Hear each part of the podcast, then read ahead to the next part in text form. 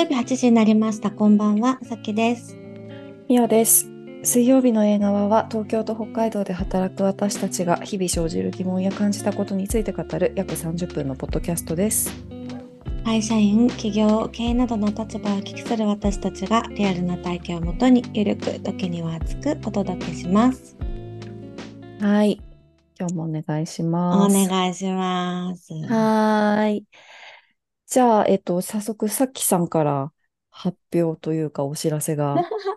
あ、そうなんですよ。あの、前、もういつだったか忘れちゃったんですけど、あの、どこかのエピソードで、あの、自分の会社で働いていただける人を募集したいな、なんて話をしたらですね、7、7、7、なんと、あの、たくさんご応募をいただいたんですよ。で、うん。それも本当にすごい、そんな、ね、ポッドキャストでペロッと喋ったぐらいでご連絡いただけるなんて思ってなかったから、連絡をたくさんいただけてとっても嬉しかったんですけれども、で、全員と、あの、ズームでお会いさせていただいて、で、お話しして、で、最終的に、あの、そう、年末に、あ、年末年始をかけて数名お会いして、で、あの、はい、決めました。おめでとうございます。ありがとうございました。本当にでも、いろんな方にご応募いただいて、で、うんなんか、そう、お断り、今回させていただいちゃった方たちも本当になんか最後まで悩んだんですけど、あの、そう、なんか、やっぱりちょっと場所が離れてたりとかっていうことだったり、あとはまあ、スキルのところで、あの、ちょっとここがあった方がいいかな、みたいなのもあったりして、あの、泣く泣くお断りしたんですけど、本当にもし、私の会社に余裕があったら全員と一緒にお仕事したいなと思う。ぐらい、なんかすごく熱くいろんなこと語っていただいて、すごく嬉しかったですっていう。おー、すうごいすん、ごい。おめでとうございます。よかったです。なんか、そうなんです。はい、ちょっと、まあ、ね、まあの、実際のお仕事はこれからになるうんんですけれども、はい、1月中からちょっとずつ稼働いただくような形で、はい、お話をうん。今進めております。えー、すごい。2024年のスタートが、また新しいそう、形で。うん。そうなんですよ。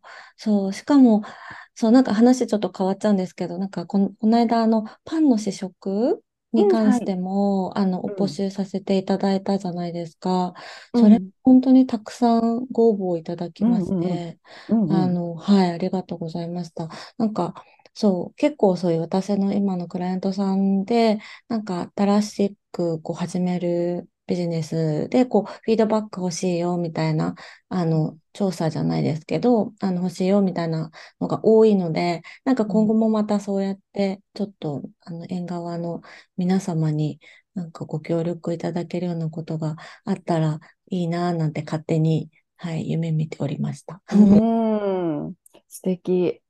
いいですね。いや、私もそのパンの試食は、えっと、インスタの DM で、あの、うんやり取りうんうん。されてた方もいたりしたから、あ、結構ご連絡いただいてるって、なんか、あの、ふわっとだけそ感じてました。そう、そうなんうですよ。ん。なんか、あうの、ん。今日似て合わないけど、今後またこういうのあったら教えてくださいって言ってくださる方も本当にたくさいうんん。て、うあ、なんん。かいいなって思いました。うん。いいですね。ちなみに、あの試食会がある日、私、東京にいるんです。えー、来ます？そう。えっと、え、え、ちょっと日中だからね。うん。日中なんですよね。そう10、そそう、えっとね、11時と12時と13時と14時の会がありますよ。う。ああ、結構幅があるんですね。うん、うん、私、うん。日中ね、会社に行って、お昼でちょっと抜けたりとかできる。意外と場所近いんですとか、なんかいろいえー、ろ。嬉しい。えー、ぜひぜえ、ひぜひ、ちょっちょっと、とカレンダーうん。見ます。うん。あ、うん。リスナーさんも本当に何人かね、11え時と12ー、時の会は結構来てくださるので、あの、ああ、はい。なんかそ、え、そういうのもよ、良きやもしれません。はいはい。え、まだ私は。はい手を挙げれば伺えるんですか？あ、全然全然入れます、入れます。はあ、い。ね本当ですか？じ込もちろん。マジですか？そう、うカレンん。ダーを必死に見ますね。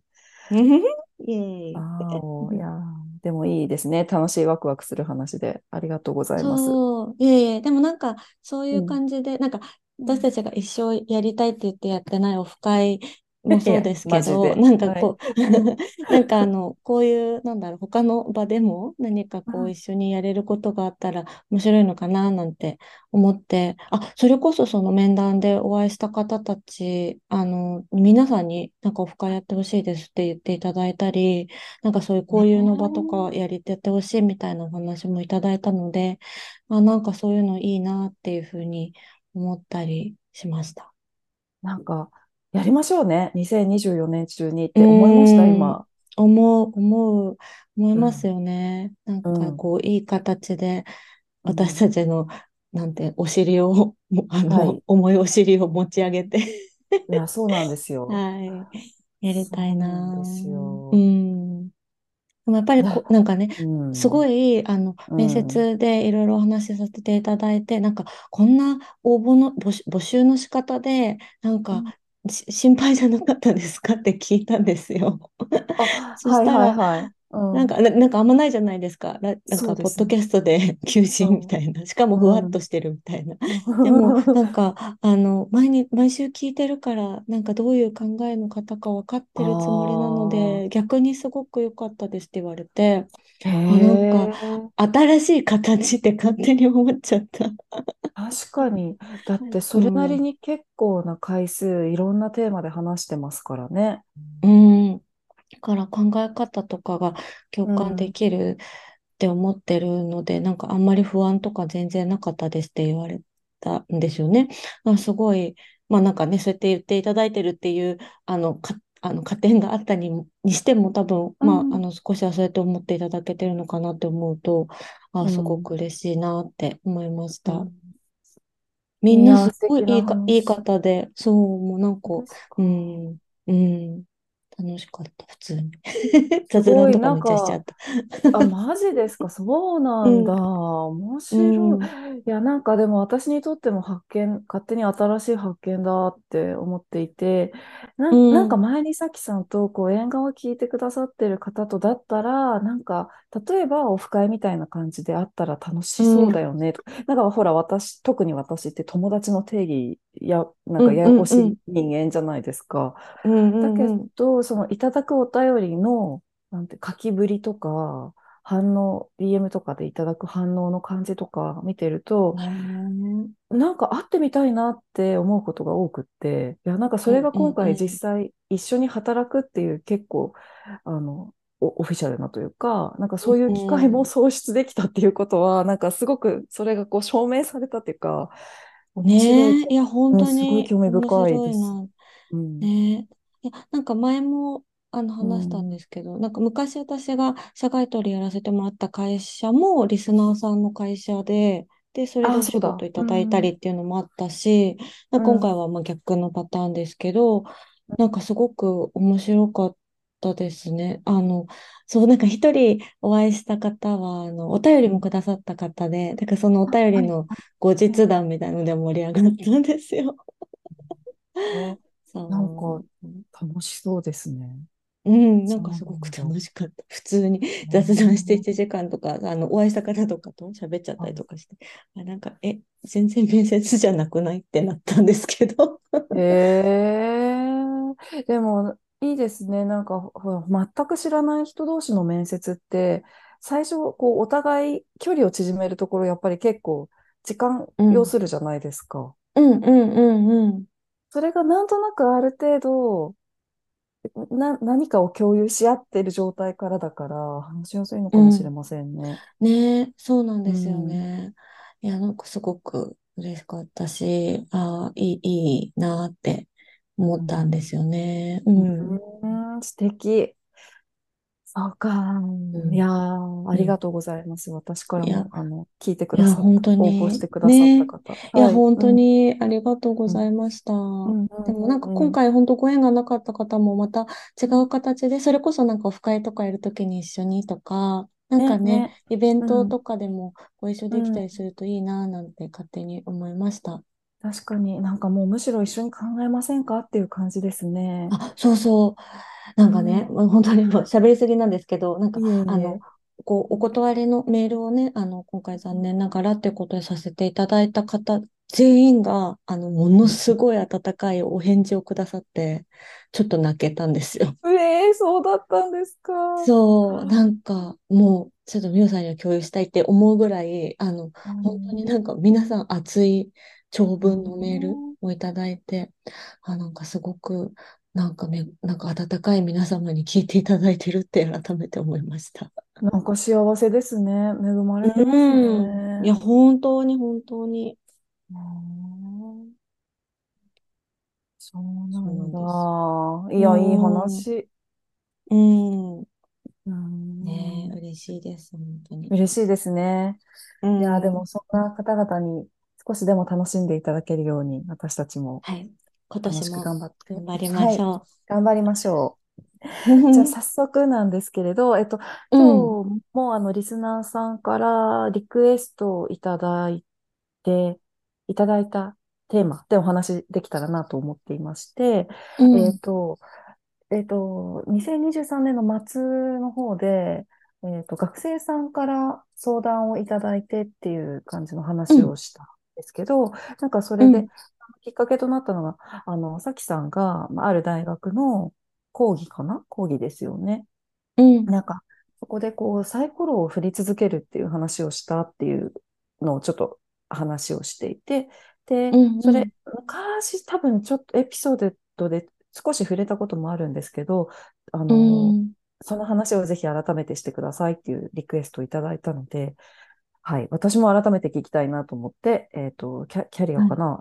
キャリアですよね。サイコロを振り続けるっていう、そうですね。うん、そうですね。それを聞きたいと思います。うん。なんか、多分いろんな言い方があると思ってて、こう、打うん席に立ち続けるみたいな、こう、うん、あの野球的に例える方もいると思うんですよ。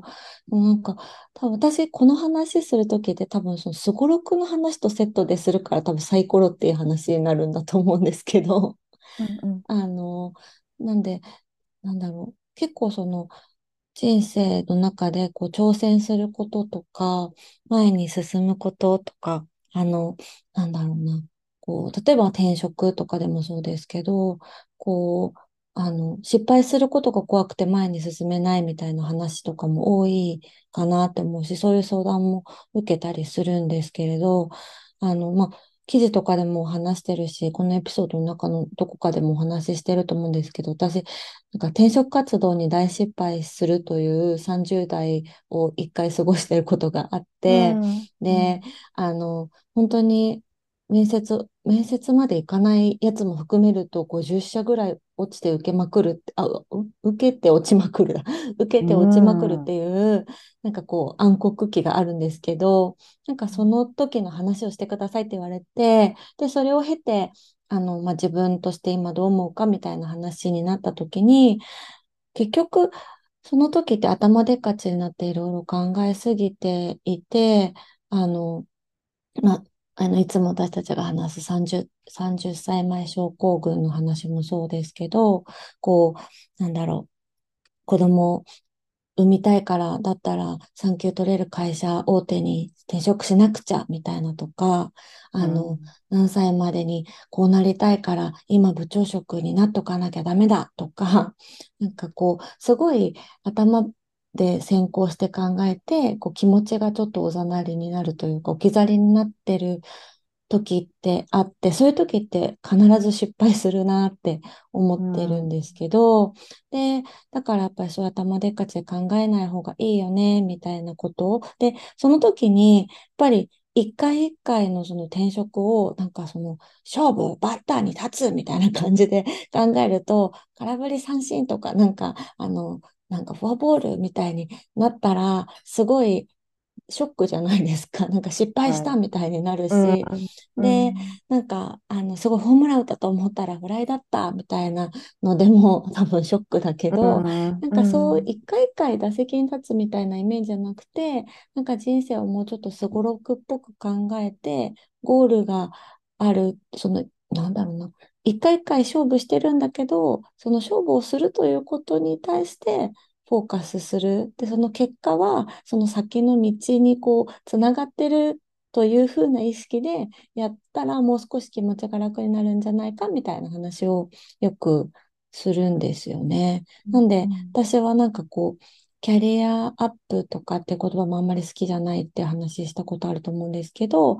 なんかこうアップっていうと次年収上げなきゃとか、部下の数増やさなきゃとか、使える予算が増えなきゃダメだとかあると思うけど、まあなんかそれって別に次のステップじゃなくてもいいかもしれなくて、ちゃんと目的と理由があってそこに行くなら、そういう条件面が違くてもいい、あの、上がってなくてもいいんじゃないかなとうか、んあの、うん。人生で言うと、サイコロ振ってすごろくだとしたら、まあ、人生ゲームみたいなもんですよね。なんか、一回休みもあるし、なんか、あの、六歩戻るとか、なんか、うんなんか前にめちゃくちゃ進むとか、いろんなマスがあるわけじゃないですか。うんでも、それをやってるから前には進んでいくわけであって、でも、進まない時も下がる時もあるんだから、なんか大事なのはサイコロを振ってるっていうこと、それは自分の意識で変え、あの、なんていうかな、やり続けられることだから、まあ、そこは継続して、あの、そこに意識を向ける方がいいんじゃないか、みたいな話をよくしてますかね。うん、面う白い。改ん、めて面白い。うんうんうんうん。アん。ップだ、アップだっていうふうに思うと、その、アップできなかった時が怖くて動けないっていうのもありますもんね。いや、そうなんですよね。なんかこう、なんかその時いつもなんか私一回だけロッうんククライミングしたことあって、はい。その時のとこことをすごいなんか絵として思い出すんですよ。もうあなんか次の足場はどこだみたいな、もうなんかあ、極限状態で手あも離せない、足も離せない、でも行かないとなんかもうあの落ちるみたいな。あ、なんか、あの、そう、岩に這いつくばって、何やってんだろう、私みたいな、なんかその気持ちをすごい思い出すんですよね。なるでもなんか、ほど。そ、そんな極限状態で、なんか足を踏み出すってすごい勇気と、なんか度胸と、なんていうの、気持ち怖い、うん怖い、後ろを見ないとか、なんか、もうそういうのじゃなきゃいけないけど、なんか、そんな、なんか、ひ瀕死、なんか死ぬかもしれないみたいな感じじゃなくても、なんかいいんじゃないのかなって思うっうていうか。ん。確かに確かに。そうそう。うん。なんかそう。でも、なんかロッククライミングって上に上がっていくじゃないですか。そうですよね。ね、思い出すんですよね。ああ、なるほどね。うーん。あそう。あ、だから、なんかロッククライミングみたいに考えると、それ、だったから筋力を鍛えようみたいな。で、それをまあ仕事に置き換えると能力を高めれば、そこの不安は解消されるんだとか、経験があの解消していくんだみたいな考え方もあると思うんだけど、もちろんそういう側面もあると思うんですけど、うんそれしんどくないみたいな。大変だ、大事ですねみたいな感じ。うん、だから、うん、なんかその昔話したことあるけど、私もすごい悩んでる時にいつもスティーブ・ジョブズの、あの、振り返ったら道になってるよっていう、うん、うあの、スん、タンフォード大学のスピーチの動画をよく見てたっていうう話したと思うんでん、すけど、なんかはい、そういうのと一緒で、あの、うん、そう、結果道になってるはずだから、なんかうん、一生懸命前に進んでれば、前に進むイコールそのサイコロ振るというアうん、クションを起こし続けてれば、きっとつながっていくんだと。なんうか後悔がん、ないように生きてる方が、生きてることしか多分自分でコントロールできることないよねっていう、なんかそんな境地かもしれません。うんいやー、面白いですね。スティーブ・ジョブズうん。のは、あの、コネクティング・ドッツですよね。あ、そうそうそうそそうですよね。う。ぜひもぜひ、あう、の、皆さん、も。し、まだの方いらっしゃったら、今のお話とすごいつながる、あの、スピーそうチだと思いそます。うん。う。うん。なんか私すごいピカピカなキャリアでもないし、なんか学歴がものすごくあるとかでもないし、なんか学生時代からなんていうの、なんかサークルでなん、なんかすごい活躍してとかそういうのでも全然ないから、なんかすごいやっぱ劣等感あったんですよね。そういう意味では、えこう、うん。なんだろうな。うん、私なんてみたいなのもすごくあったし、だけど、うなんか、う、ん。運とか縁とかもやっぱあると思うから、なんかうんそういうタイミングとか、なんかそういうのって自分でコントロールできないじゃないですか。うん、だから、うん、うん、そのチャンスが来た時にレディーでいるっていうことかなとは思いますよね。うん。えーちなみにそのコンプレックスっていつ頃まで感じてたんですか？え、私結構ブルーボトルの前まで感じてたかもしれない。おー、なんか、それこそ就うん、職活動をして、で、まあ入った会社、まあ一応大手だったけど、なんかうん、周りが超大手なんか、おうん、関西だったから、それこそ、うん、うん。シャープとか、あ松下とあ、か、パナソニッうん、クか、とか、なんか、うん、サントリーとか、なんか結構、うん、大手に、みんな、電通博報とか、なんか、大、あと銀行か、とか、みんな行くみたいな周うん、りだったから、なんかそこと比べると、やっぱすごくこう、なんていうのかな、劣等感みたいのあったんですよ。あで、あ、なんか名刺交換して、で、その次入った会社がベンチャーだったから名前みんな知らないわけですよね。で、うん、うん、それをなんかこう、名刺交換した時とかになんかわかるんですよね。何の会社みたいな、うーん、みたいなあ感じ？あ、に、うん、なんか、され、別に会社の名、今思えばね、会社の名前うん、が自分のどこまで表してたかわからないんだけれども、当時はやっうん、ぱりその名刺の箔みたいなのが、うん、すごくうん。羨ましいなと思ったし、劣等感に。感じてることはすごくあったかうん、ら、なんかうん、だから、なんか別に見返してやりたいとか、なんかそういうのはなかったんですけど、でも、あの、そうですね。うん、劣等感すごいあったかもしれない。みんなが知らない会社で働いてるっていうことに対して、うん、うん、すごいあったかも。いや、でも、確かに今でこそ、スタートアップとかベンチャーとか増えてますし、そっちに行く人が、も増えているけど、さきさうんがそのん、2社目にいたくらいの時期って、まだまだやっぱりベンチャーとは何ぞやみたいな感じの時代ではありうん。ましたもんね。あったし、あったあった、あったうん。し、なんかそもそも転うん。職いっぱいしてることも劣等感っていうか、あの、うんネガティブだった時代ですよね。そうですね。私もそう。うん。うん、だからそういうのがすごくあったなーって思っていて、ううんん、ねえ。でもそういう意外と劣等感がなんか下支えになってることもあるかもしれないなと今振り返ると思いますけどね。うん、うん、うん、うん、うん、うん、うん。ああ、劣等感うん、が下支えになってるっていうのはありますよね。なんかそれがあったからこそ、踏ん張る力になったりとか、男性でもよそく、うん、聞くかも。あの、なんかコンプレックスがあったからこそ、う、うん、うん、なんかそれをバネにしてみたいな話って聞くから、別にね、だから悪いことじゃ全然ないんでしょうね。うん、そうだよね。なんかそんな感じだなってう勝手ん、に思っちゃ、思っちゃうな。うん、うん、ううん、うん。うんん、なるほど、なるほど。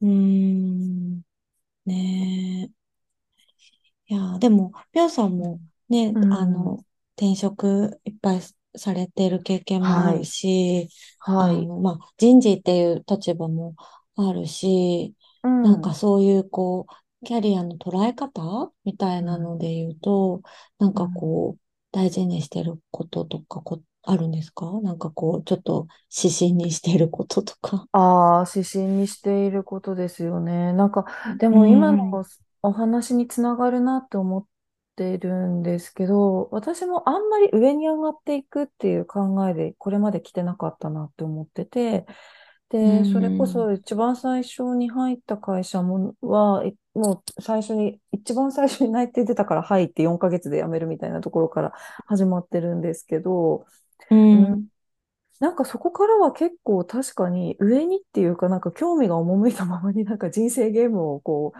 転がってきたなみたいな感じはしてて、ただなんかいろいろやったからこそ、それ、それこそ例えばその一つの事業会社に10年いたっていう経験があってからのいきなり移住して自分で会社始めてみて、で、あ、うまくいかなくて、もう一回やっぱりあの、会社員として戻ってきて、今そこがすごく自分のチャレンジする土壌だなって感じてるとか、なんかそれうを直感をん、信じて転がり続けてよかったなって思いますね。今が一番その仕事に貪欲かもしれない。へえ。うん。貪欲だとどういう時にそ。れ感じるんですか？うーんと、なんか、機会が欲しいってすっごい強く思ってるし、それを言えてるからかもしれない。うーん。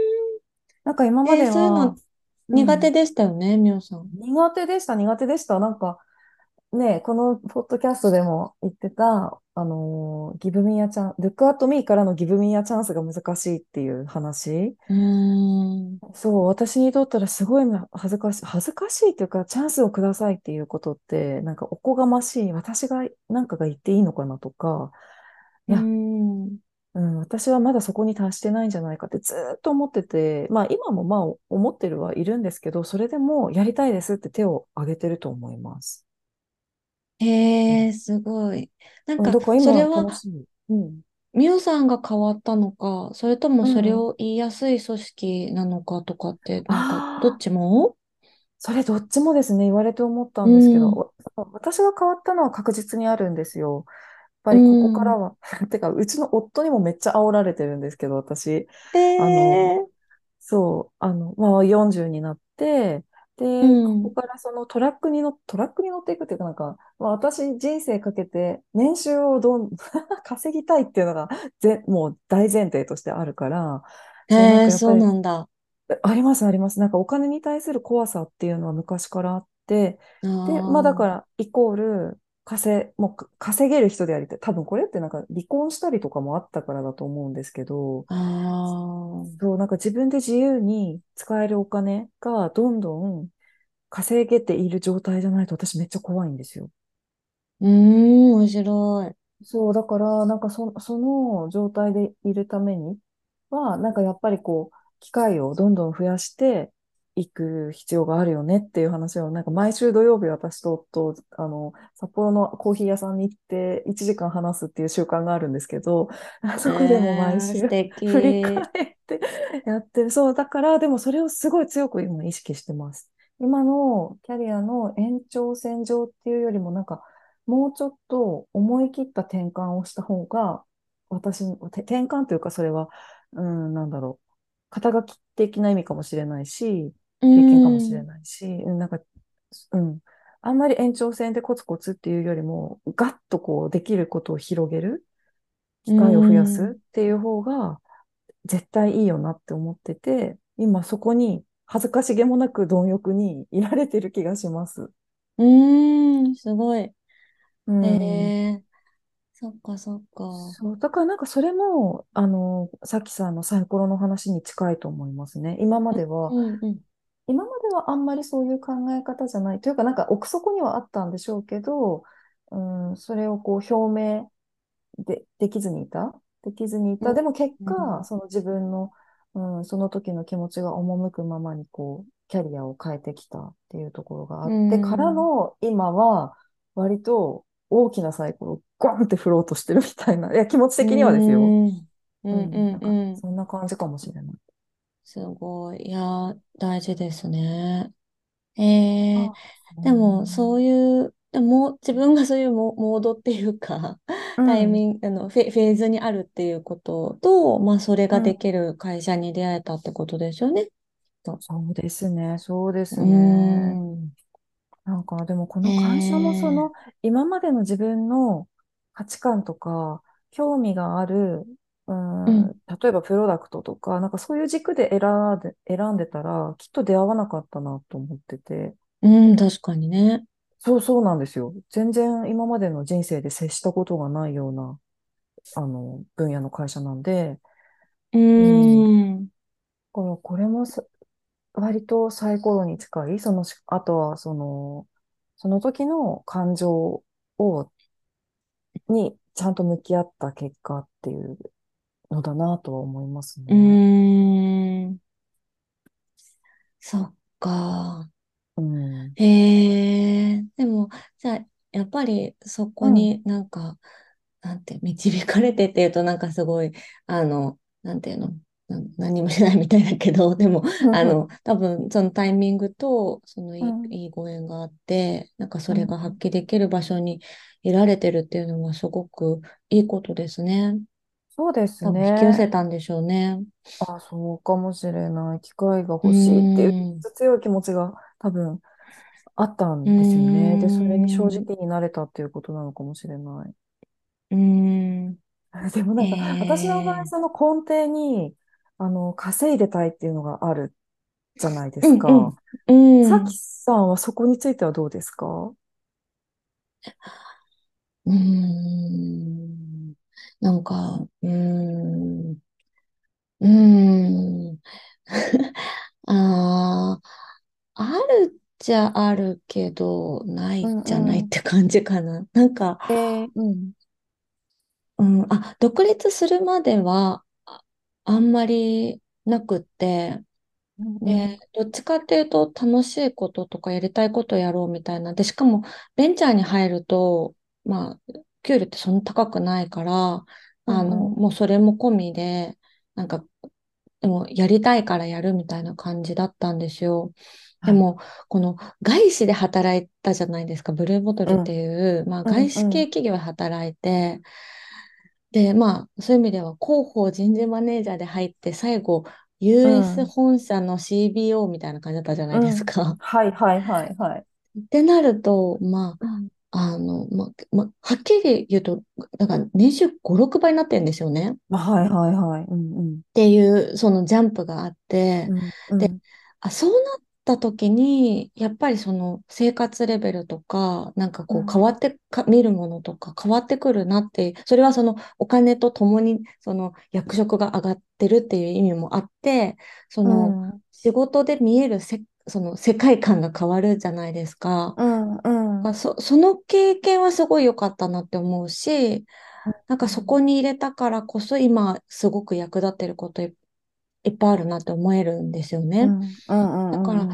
どっちかっていうと、なんかその、け、お金はもしかしたら結果で、なんかその、あの、そ、それよりもこう、ポジションの方が自分は大はい。事だったかもなんか例えば今、それをい踏まえて言うと、コンサルやってる時に、やっぱりうん。社長とタイでできないとかやんないって、例えば決めたありとか、あ、はいはいなん、はい。やっぱでもそこにバリューが自分があると思ってるから、なんかうん。そういう感じに考えが変わってったりとか、なうんかそうん。いうのはあるから、なんかそうん。このなんか役職とかの方がう私はん。結構こだわってたかもしれなくて。で、辞めて、なんかお金のことで言うと、なんうんかあの、やっぱ増収増益はしたいなっていう気持ちはあるはい、じゃないではい。すか。そうですね、そうなんですね。となくヘルシーな会社を、を経営したいみたいな。うん、うん、うん。っていう気持ちはあるかもしれない。ああ、なだからるほど、ななんか、なんでん私こんなに税金払ってんだろうって思う時ありいや、ますけど、なんかい、それいなんですよ。はい、そう、なんかありますけど、ではい。も、あの、稼ごうって、なんか稼いでちゃんと納税しようって、なんかお、うん、そのポリシーとしてね、なんか、うん、その、いろいろやりくりして、こねくり回して、なんか節税するとかも、もちろん、あの、最低限はやりますよ。その、あの、うん、うん、うあの、うん、あのクリーンな範囲で。だうけど、なんか、ん、こう、ちょっと、あの、グレーだね、みたいなのも、その、あ、やっうん。てる人いるじゃないですいか。ますね。うん、うん、う だん。けど、なんかそこを、なんかや、考えて、なんかいろいろやる時間を、なんか使うんだったら、いや、なんか1分でも多くはい。稼ごうって思う。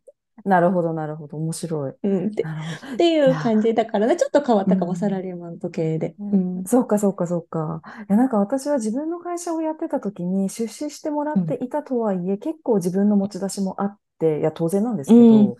うん。うん。結構自分の資産が減ったんですよ。その自分の会社やっうてた時期に。ん。減っうん。て、で、その時は、まあ、後から巻き返すわ、くらいに思っていたんですけど、ただ減るだけじゃなくって、その、納めるうん。ものがめちゃくちゃ多いじゃないですか。それこそ本うん。当に税金うん。とか。なんかね、そのね。辺に対する、そう、あの、いや、もうちょっとこれ、巻き返し本当やんないとって私、私の場合子供いて、教育費もめっちゃ上がってるっていう現実を突きつけられてるから、もうう稼ぐん、なみたいな感じになってるんだと思います。うん、うん、うん。うんね、なんか、リアルだよね。なんか経営してると。なんか、はい。なんか、督促状じゃないけどさ、なんかそのさ、なんか紙がうん送られてくるじゃないですか。来ますなんか、えー？みたいな。よ。何桁？み来たいなた。いね。や、本当に。しかもなんかもう、え、さっき払ったじゃんみたいなやつが、そうそうそうそう。そうそうそう。え、これあ何が違うんだっけ？みたいなね。なんか。本当ですよね。う ん泣きたくなってくる。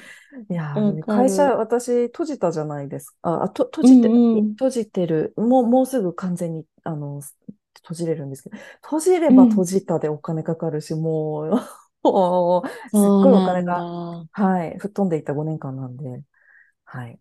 まあ、そうだね。でもいい経験だったしね。いやー、そうです。め。ちゃくちゃ。うそうです。うなんあれ。だけど、いやー、すごいよね。でも、わかる。でも、そういう意味では、やっぱり、お金、稼ぐということのなんか、意味とか、考え方はちょっとずつ変わるかもね。あると思う。それは本当うに今自ん。分の中ではモチベーションとしてただ強いという、あの、なんていうんですか、仕事にこう邁う進できるん。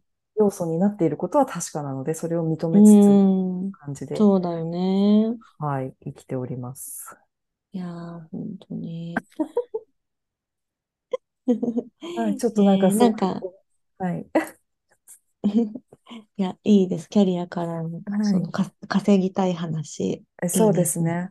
あもうう銭ゲバん。みたいな終わり方で恐縮なんですけれど、いやいやいやいや、目的がありますので、そうはい。ですね。ちょっと。また、はい、稼ぐということを別テーマで切り出して、またいつかぜうひお話ししん、ましょうん、うん、そうですね、そうですね。う。はい。はーい。はい。水曜日の縁側では皆さんからのお便りご意見テーマ案をお待ちしています。プロフィールトップのフォームからお送りください。また、インスタグラムでは交代で編集後期を綴っていますので、ぜひご覧くださいね。もし番組を気に入っていただけましたら、フォロー評価いただけるととっても嬉しいです。今日も最後まで聞いてくださりありがとうございました。それではまた来週水曜日にお会いしましょう。